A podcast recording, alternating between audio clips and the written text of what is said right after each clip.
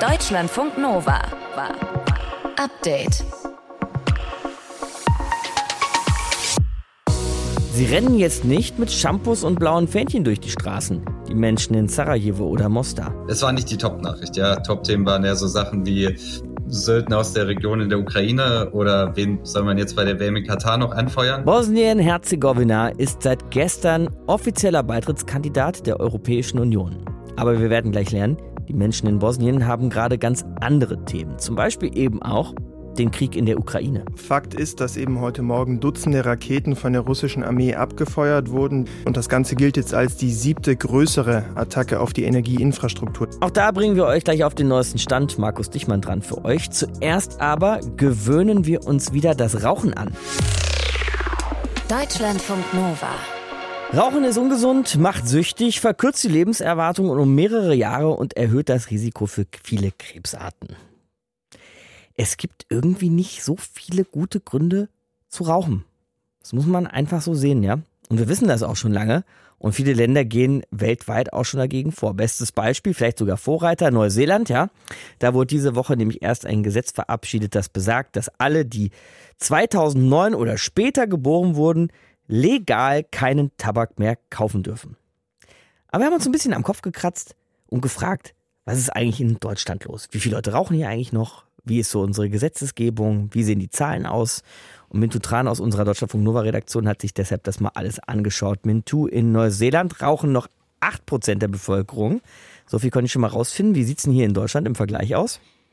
Also da sind es wirklich deutlich mehr. Also laut der aktuellen deutschen Befragung zum Rauchverhalten rauchen in Deutschland gerade gut 36 Prozent der Bevölkerung, also gut ein Drittel. Hui. Und in dieser mhm. Befragung, ja, da wurde gefragt, ob man zum Beispiel Zigaretten oder Zigarren raucht, aber eben auch E-Zigaretten, ne, was ja kein klassischer Tabak ist. Mhm. Und was mich sehr überrascht hat, eigentlich habe ich gedacht, dass in den letzten Jahrzehnten der Anteil der RaucherInnen in Deutschland natürlich rapide abnimmt. Ne? Ich dachte, es geht einfach nur immer nur nach unten. Mhm. Aber das stimmt gar nicht. In den letzten eineinhalb Jahren ist die Zahl sogar gestiegen, berichtet mir Daniel Kotz, der zu Rauchen und Tabakkonsum forscht. Wir sehen das eigentlich leider jetzt mittlerweile in allen Altersgruppen. Also wir sind jetzt auf über 35 Prozent jetzt wieder angestiegen in den letzten Monaten. Wir vermuten auch, dass es mit Corona, aber vielleicht auch äh, mit den vielen anderen Krisen äh, zu tun haben kann, die uns derzeit belasten. Also der Forscher sagt, die Corona-Krise, die Inflation, es ist einfach gerade keine einfache Zeit und da greifen viele dann doch wieder zur Zigarette. Wobei auch das ja irgendwie paradox ist, ne? wenn wir jetzt an die Inflation mhm. denken und eigentlich weniger Geld in der Hosentasche, Kippen sind jetzt nicht gerade billig und E-Zigaretten auch nicht. Gilt das dann tatsächlich für alle Altersgruppen? Ja, also was ich ganz interessant finde, in der Gruppe der 18- bis 24-Jährigen, da wird im Schnitt sogar mehr geraucht als in älteren Gruppen. Also jünger raucht weniger, gilt so gar nicht. Mhm. Aber da muss man dann auch ein bisschen differenzieren zwischen den verschiedenen jüngeren Altersgruppen. Also bei Jugendlichen zum Beispiel zwischen 14 und 17 Jahren, da ist die Raucherquote eigentlich seit zehn Jahren sogar stärker als bei den älteren Gruppen gesunken. Aber selbst bei den Jugendlichen, da gab es in den letzten anderthalb Jahren dann doch wieder einen Anstieg des Raucheranteils, erklärt der Forscher. Das ist tatsächlich so, dass diese Gruppe auch andere Produkte benutzt. Es wird sowieso natürlich viel experimentiert äh, in der Lebensphase und da sind vor allen Dingen die äh, E-Zigaretten, die dort genutzt werden, insbesondere ganz starker Trend dieses Jahr ist die Nutzung von so Wegwerf-Einweg-E-Zigaretten. Elfbar ist so eine, so eine bekannte Marke, die sehr populär ist unter Jugendlichen. Ja, und bei Elfbar wird zwar kein Tabak per se konsumiert, aber da ist eben auch Nikotin mit drin, was süchtig macht und da wird deshalb auch beim Rauchen das mit dazu gezählt. Mhm, okay, also hier steigt's wieder, ne? Die, der Anteil der Raucher in, in der Bevölkerung. Aber wenn ich mal jetzt so mhm. Urlaub irgendwie in Holland mache, bei unseren Nachbarn in den Niederlanden, da habe ich das Gefühl, es raucht überhaupt gar keiner mehr. Und in Frankreich neulich hatte ich auch den Eindruck, ist das ein, äh, nur ein komisches Gefühl, dass da weniger geraucht wird als hier oder ist da was dran? Nee, das Gefühl täuscht dich auch nicht. Also da gibt's tatsächlich auch gute Daten auf europäischer Ebene, die sich zum Beispiel anschauen, wie gut die einzelnen Länder Maßnahmen der WHO zum Nichtraucherschutz umsetzen. Und da ist Deutschland tatsächlich auf einem der allerletzten Plätze in Europa. Also Länder in Süd- und Südosteuropa, die zum Beispiel traditionell höhere Raucherzahlen haben als Deutschland, ich sag mal Rumänien zum Beispiel oder Bulgarien, die haben auch in den letzten Jahren deutlich mehr und bessere Maßnahmen umgesetzt, um Tabakkonsum in der Bevölkerung zu verringern, mhm. als Deutschland. Warum ist das denn bitte so? Also der Forscher Daniel Kotz sagt, anscheinend will die Politik einfach nicht. Es ist eigentlich der politische Wille, der letzten Endes fehlt, um diese Maßnahmen umzusetzen. Und der fehlt wahrscheinlich deshalb äh, aufgrund des Drucks der Tabakindustrie. Es gibt ein paar Maßnahmen, die sehr wirksam wären, insbesondere zum Beispiel eine sehr starke Erhöhung der Tabaksteuer. Das hätte einen direkten Effekt auf die Nachfrage. Ähm, Tabak ist relativ günstig in Deutschland, in anderen Ländern kostet eine, eine Schachtel Zigaretten zwei, drei, viermal so viel zum Beispiel. Ja, und es gibt auch mehrere andere Maßnahmen, die man umsetzen könnte. Die Deutsche Krebshilfe hat da eine umfassende Liste gemacht, was die Politik da alles umsetzen könnte. Aber in Deutschland sind auch riesige globale Tabakunternehmen ansässig und mit Tabak wird in Deutschland einfach sehr viel Geld umgesetzt. Mhm. Wenn jetzt aber Deutschland da ein Ausreißer ist, zumindest in Europa ne, und auch in anderen Industrieländern, die Raucherquoten ja eher nach unten gehen, kann man das, ist das ein weltweiter Trend? Kann man das auch in anderen Ländern absehen? Oder wo verdient diese Tabakindustrie eigentlich noch ihr Geld? Ich glaube, du musst dir keine Sorgen machen um die Tabakindustrie. Also erstens gibt es ja auch diese neuen Zigarettenformen wie E-Zigaretten. Damit verdienen sie auch weiterhin auf den westlichen Märkten viel Geld. Und außerdem erschließen die sich einfach neue Märkte, so Daniel Kotz. Die Tabakindustrie hat die Anstrengungen eher dahin fokussiert auf Länder des globalen Südens, also Indien zum Beispiel, Pakistan oder auch China zum Beispiel. Das sind Länder, wo der Absatzmarkt eher noch steigt, wohingehend der in westlichen Ländern, USA, Australien, Europa eher rückläufig ist. Also insgesamt, glaube ich, setzt die Tabakindustrie global jedes Jahr immer noch mehr Geld um und Zigaretten um äh, als früher.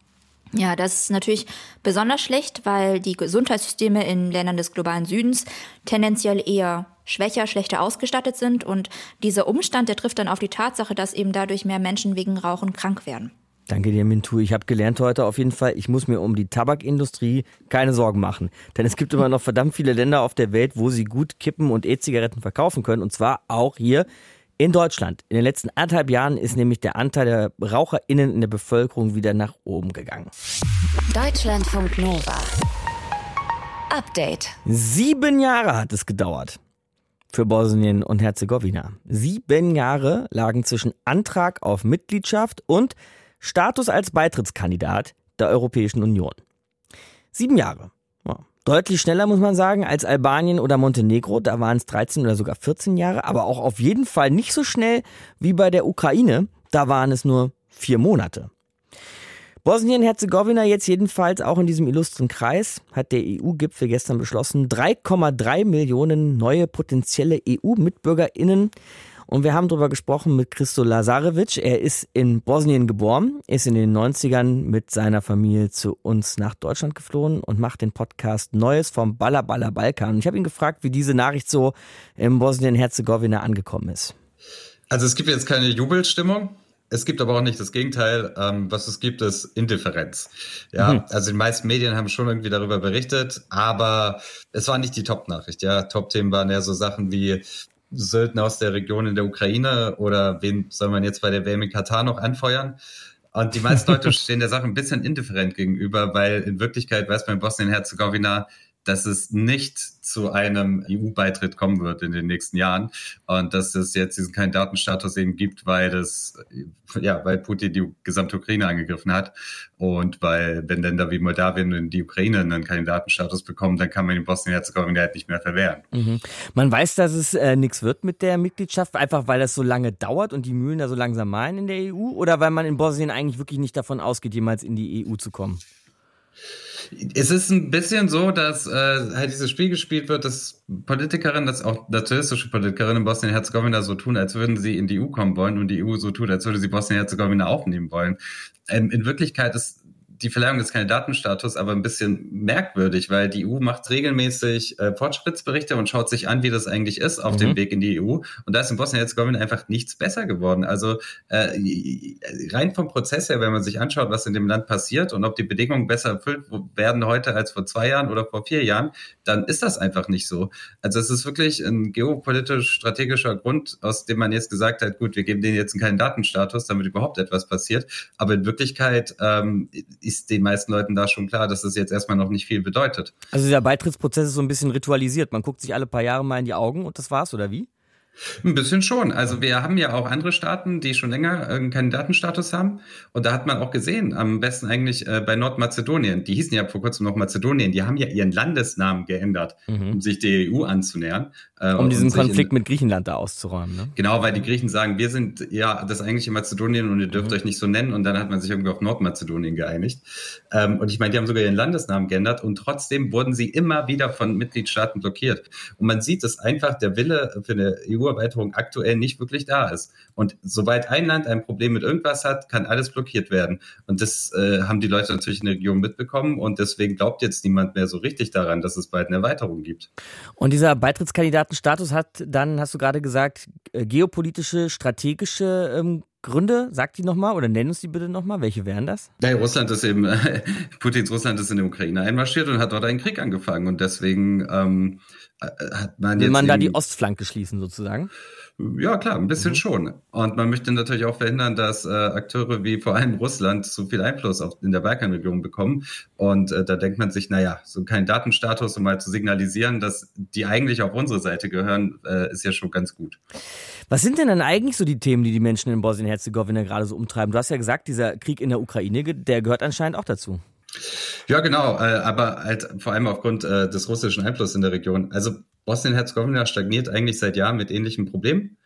Und äh, das wiederkehrende Problem sind halt Drogen von kroatischen und serbischen Nationalisten, das Land weiter zu spalten. Mhm. Da gibt's einen Milorad Dodik, das ist sozusagen der in Anführungsstrichen starke Mann der serbisch dominierten Entität. Das Land ist ja äh, geteilt. Äh, und der droht recht offen mit Abspaltung äh, seiner Entität vom Gesamtstaat. Und dann gibt es noch einen zweiten Landesteil, die Föderation, äh, die in zehn Kantone geteilt ist. Ein paar von diesen Kantonen sind kroatisch dominiert und die pochen auch auf mehr Eigenständigkeit äh, und wollen den Zentralstaat damit auch weiter stechen. Und die hätten ja auch Unterstützung. Aber gerade dieses Verhältnis zu Serbien ist ja eigentlich auch immer Thema, wenn es um die EU-Mitgliedschaft geht, sowohl bei Serbien als auch bei Bosnien-Herzegowina. Gibt es da nicht ein paar Menschen, die vielleicht dann auch ihre Hoffnungen auf die EU setzen? Ähm, ja, viele, viele junge Menschen setzen ihre Hoffnung in die EU. Äh, also, die sind ja auch schon in der EU. Also rein physisch. Sie sind aus Bosnien-Herzegowina weggezogen und leben jetzt in der Europäischen Union. Mhm. Also, Bosnien steht ja vor massiven demografischen Herausforderungen und fast die Hälfte der Leute, die in Bosnien-Herzegowina geboren sind, leben da nicht mehr.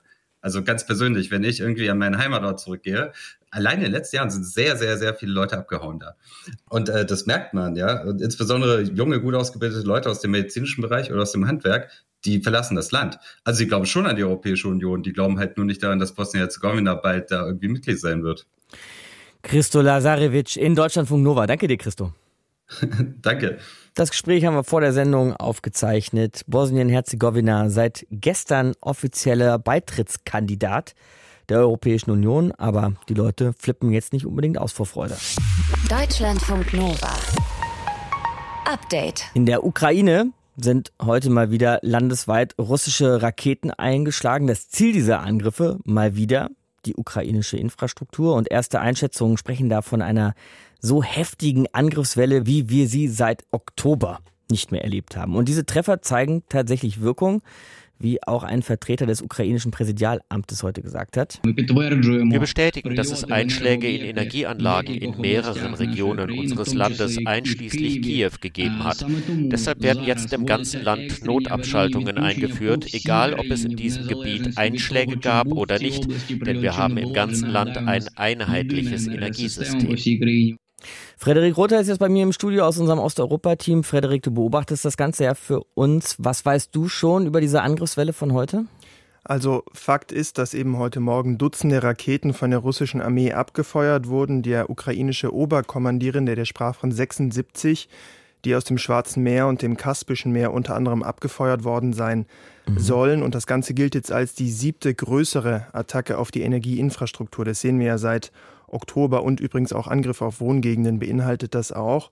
Ja, das Ziel ist eben einmal mehr die Energieinfrastruktur. Also wir reden über Kraftwerke, die das sein können, Umspannwerke für die Stromversorgung können das sein und auch die Hauptstadt Kiew. Und dementsprechend waren auch die Folgen direkt spürbar. Also in Kiew und der Stadt Kharkiv zum Beispiel fielen Wasser und Strom aus. Es gab im ganzen Land sogar Stromabschaltungen. Die Menschen suchten Schutz in U-Bahn-Schächten. In der Stadt Krivirich, das ist in der Zentralukraine, ist nach allem, was wir wissen, eine Rakete in ein Wohnhaus eingeschlagen. Also Das passierte auch, mindestens zwei tote Personen und es gab den ganzen Vormittag über Luftalarm. Ganz kurz noch, die russische Seite hat sich auch mhm. geäußert, der ehemalige Präsident Medvedev. Er sagte oder nannte aus seiner Sicht legitime Kriegsziele und dazu gehörten eben, wie er meinte, auch Brücken, Straßen, Kraftwerke, unter anderem, wenn sie militärisch genutzt werden würden. Ja, das sagt die russische Seite seit langem Experten und NGOs beobachten aber, dass vor allem zivile Infrastruktur angegriffen wird seit Wochen und Monaten. Aus Kiew heißt es im Gegenzug, dass ein wirklich überwiegender Anteil der verschlossenen Raketen von Luftabwehrraketensystem abgefangen worden sei. Also ist das ukrainische Militär da inzwischen so gut aufgestellt, auch gegen diese Luftangriffe so gut vorgehen zu können? Ja, ich las gerade noch die Zahl, dass rund 80 Prozent ähm, mhm. abgeschossen worden seien von den abgefeuerten Raketen. Die Ukraine hat eine eigene Flugabwehr schon länger, also jetzt nicht erst seit Kriegsbeginn. Die wirkt, aber es sind natürlich vor allem diese westlichen Flugabwehrsysteme. Also Deutschland hat da hier was geliefert, die USA haben was geliefert, die USA wollen weiterhin, das ist bisher noch nicht passiert, ein Patriot-System liefern. Und dieses System kann eben Flugzeuge, Marschflugkörper oder Raketen abwehren. Also genau die Gefahren, der die Ukraine gerade ausgesetzt ist. Prinzip ist immer, es gibt einen Feuerleitstand, wo die Infos zusammenlaufen zu diesem gegnerischen Angriff und dann eben so eine Raketenabschussvorrichtung, die quasi das, die gegnerischen äh, Raketen ins Ziel nimmt. Aber man muss wissen, es ist keine Wunderwaffe. Die Ukraine ist sehr groß. Man kann nicht das ganze Land verteidigen. Mhm. Man muss die ukrainischen Soldaten auch schulen. Und die Gefahr von Drohnen, die ist auch weiterhin da und die Frage ist eben, ob da andere Systeme schlagkräftiger wären. Du hast ja gerade schon beschrieben, wie es zu Stromausfällen im ganzen Land gekommen ist, deswegen jetzt und wie überhaupt immer wieder die Infrastruktur angegriffen wurde. Wie problematisch würdest du das einschätzen, die Energieversorgung in der Ukraine? Also es ist und bleibt weiterhin ein großes Problem. Seit Wochen wird ja die Energieinfrastruktur angegriffen. Jetzt Odessa letzten Samstag ganz stark und plötzlich sind dann halt eineinhalb Millionen Menschen da im Großraum ohne Strom. Mhm. Oft hängen auch Wasser und Heizung damit zusammen. Das heißt, es wird auch schnell kalt. Jetzt in der Zeit, wo es eh kalt ist, vielerorts liegt Schnee. Und wenn dann noch Angriffe wie heute dazukommen, macht es die Lage eben schwieriger. Man muss weiterhin reparieren. Es ist eh schon kompliziert wegen dem Winterwetter. Und auch der ukrainische Netzbetreiber hat sich heute so in diese Richtung geäußert, dass die Reparaturen diesmal nach dieser Angriffswelle eben länger dauern werden, da es eben die x-te Attacke jetzt sei. Prioritäten hätten Krankenhäuser, Wasser- und Wärmeversorgung und Kläranlagen. Aber es bleibt wirklich eine große Herausforderung für die kommenden Wochen und Monate. Das ukrainische Militär, Frederik spricht ja jetzt noch davon, dass wohl im Januar es eine Offensive auf Kiew geben könnte, also durch russische Streitkräfte. Auch interessant, wo die Ukraine das schon wieder her weiß, was äh, oder vermeintlich her weiß. Was wissen wir darüber über diese Offensive? Also wir wissen, wer das gesagt hat, unter mhm. anderem der ukrainische Oberkommandierende in einem Interview. Das hat er dem britischen Economist gegeben und der meinte, dass er oder die Ukraine eben damit rechnet, dass im Januar, Februar, vielleicht auch im März nochmal eine neue Angriffswelle der russischen Seite zu erwarten sei. Russland würde aktuell schon 200.000 Soldaten neu aufstellen und neu gruppieren. Aber wie gesagt, wir wissen nicht, ob es so kommt. Und Saluzhny, so heißt der Oberkommandierende der Ukrainer, der nutzt das Interview sicherlich auch, um für die russische Bedrohung, die ja weiterhin existent ist, zu sensibilisieren, für neue Waffenlieferungen. Mhm zu werben. So von aber, wegen, das geht im neuen Jahr noch weiter, ne? Ja, mhm. das ist sicherlich ein Punkt, aber mhm. man darf auch nicht ganz ausschließen, dass er vielleicht recht hat. Ne? Russland hat ja neue Kräfte rangezogen durch die Mobilisierung. Es ist auch nicht erkennbar, dass Moskau nachhaltig von den Kriegszielen abrückt. Also somit ist es auch durchaus möglich, dass Kiew nochmal wirklich verstärkt ins Ziel gerät mit einer neuen Angriffswelle. Danke dir, Frederik. Frederik Rother beobachtet für uns den Krieg in der Ukraine. Den neuesten Stand der Dinge hat er euch gerade mitgebracht hier in Deutschlandfunk Nova. Deutschlandfunk Nova. Update. 12,3 Milliarden Mark sind im Umlauf. Richtig gehört? Ich rede von Mark. Deutsche Mark, D-Mark. 12,3 Milliarden von denen sind immer noch im Umlauf. Das finde ich schon arg verrückt, weil es ist 21 Jahre her, dass der Euro die D-Mark als Zahlungsmittel hier in Deutschland abgelöst hat.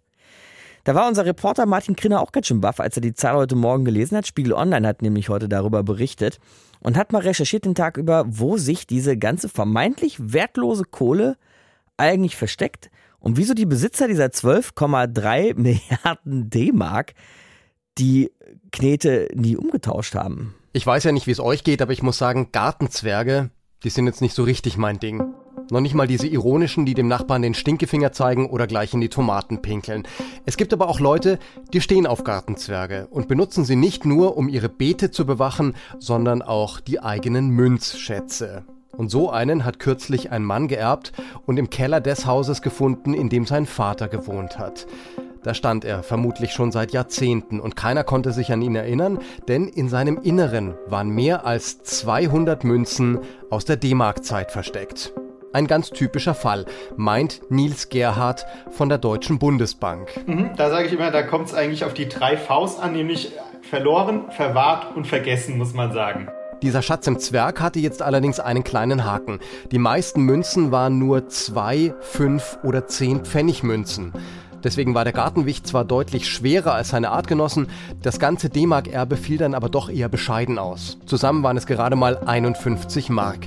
Die ließ sich der Mann dann bei der Bundesbank umtauschen und bekam dafür um die 26 Euro. 12,3 Milliarden D-Mark. So viel Kohle liegt also noch irgendwo zwischen den Winterklamotten, hinter der Fußleiste, in irgendwelchen Geheimfächern im Schuppen oder fachmännisch vernäht im Saum der Gardinen. Und dass diese Zahl tatsächlich stimmt, da ist sich Nils Gerhardt ziemlich sicher. Jede einzelne Banknote, die bei uns ausgezahlt wird, vermerken wir und wir wissen, so und so viele, ich sage jetzt mal 10 D-Mark Banknoten haben wir damals ausgegeben. In den letzten gut 20 Jahren wurde dann der größte Teil davon wieder zurückgebracht. Die Differenz aus ausgegebenem und zurückgebrachtem Geld aber, das sind dann eben diese 12,3 Milliarden D-Mark. Alles sauber statistisch erfasst. So, und neben dem Geld, das einfach in irgendwelchen Gartenzwergen vergessen wurde, gibt es dann als zweites V die Kohle, die jemand absichtlich verwahrt und nicht in Euro umgetauscht haben möchte. Also es gibt tatsächlich Leute, die bewahren bewusst D-Mark auf, sei es wie ich einfach so ein bisschen Berufskrankheitsmäßig, vielleicht aber auch welche aus Nostalgiegründen, weil man verbindet vielleicht auch mit der D-Mark ja ganz persönliche Geschichten und Eindrücke und Erfahrungen letztlich, ähm, die man nicht missen mag. Oder aber viele spekulieren vielleicht darauf, dass ihre alten Münzen und Scheine irgendwann mal echt wertvoll werden. Bei dem Gedanken wird Nils Gerhardt aber ein bisschen skeptisch. Ähm, da muss ich ja leider einen kleinen Wermutstropfen reingeben. Vermutlich eher weniger, äh, muss man ganz, ganz ehrlich sagen. Wenn wir uns beispielsweise die 100 D-Mark Banknote ansehen, davon sind noch ungefähr 16 Millionen Stück nicht zurückgeflossen. Das ist eine ganz ordentliche Menge. Ähm, und da muss man auch sagen, das ist, sieht bei anderen Banknoten und Münzen auch nicht wirklich anders aus. Jetzt mag ich nicht sagen, das Geld über einen Kamm Gerade bei Münzen gibt es welche aus den Anfangsjahren, die natürlich sehr, sehr selten und sehr, ja, für einen sehr hohen Preis gehandelt werden. Im Großen und Ganzen muss man aber sagen, äh, ich glaube jetzt nicht, dass es bei den ausstehenden D-Mark-Banken und Münzen generell zu einer Wertsteigerung kommen wird. Das, davon kann man nicht ausgehen. Nein. Und dann gibt es noch das dritte V, die Kohle, die einfach unwiederbringlich verloren ist. Zum Beispiel, weil sie in einer alten Rostlaube im Handschuhfach lag und dann mit in die Schrottpresse gewandert ist. Oder weil sich jemand daraus ein Schmuckstück gebastelt hat. Zurzeit sieht man sowas ja ständig auf irgendwelchen Weihnachtsmärkten. Die Münzen sind natürlich verloren.